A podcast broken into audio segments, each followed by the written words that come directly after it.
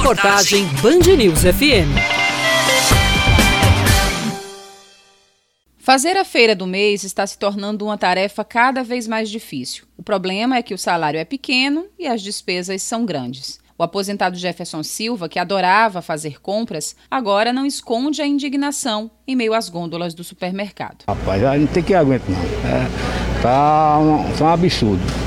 A gente tem que se virar, se virar nos 30, né? De acordo com pesquisa divulgada pelo Procon na semana passada, o preço da cesta básica nesse mês de setembro está custando 673 reais, 100 reais a mais do que no mesmo período do ano passado. Se tomarmos por base o salário mínimo de R$ 1.100, esse mês o valor da cesta básica está comprometendo mais de 60% do salário. Diante desse cenário, só existe uma saída para o consumidor. Não fica só no mercadinho não, sabe? Porque muita gente se bitola só no mercadinho só e aí a coisa fica mais cara, né? Eu acho melhor canto de fazer feira é na feira. Outra alternativa é substituir alguns produtos que estão com preço lá em cima para outros mais em conta. Seu Jefferson conta que faz tempo que não compra carne bovina e está trocando por outras opções. Peixe, frango, é, o que tiver barato, a gente tem que correr né, atrás, né?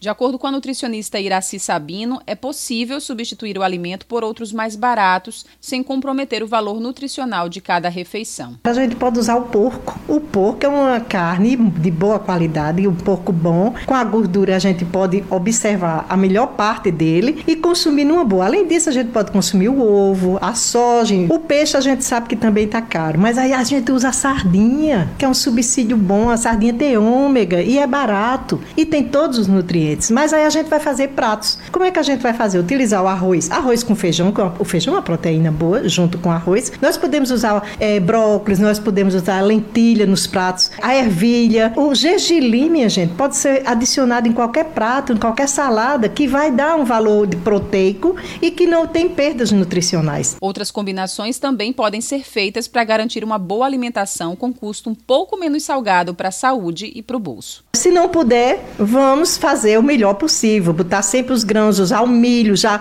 os derivados do leite, né, o queijo, o ovo, gente, é uma proteína excelente. E a gente tem que utilizar o que a gente pode fazer para adicionar nutrientes e um prato gostoso.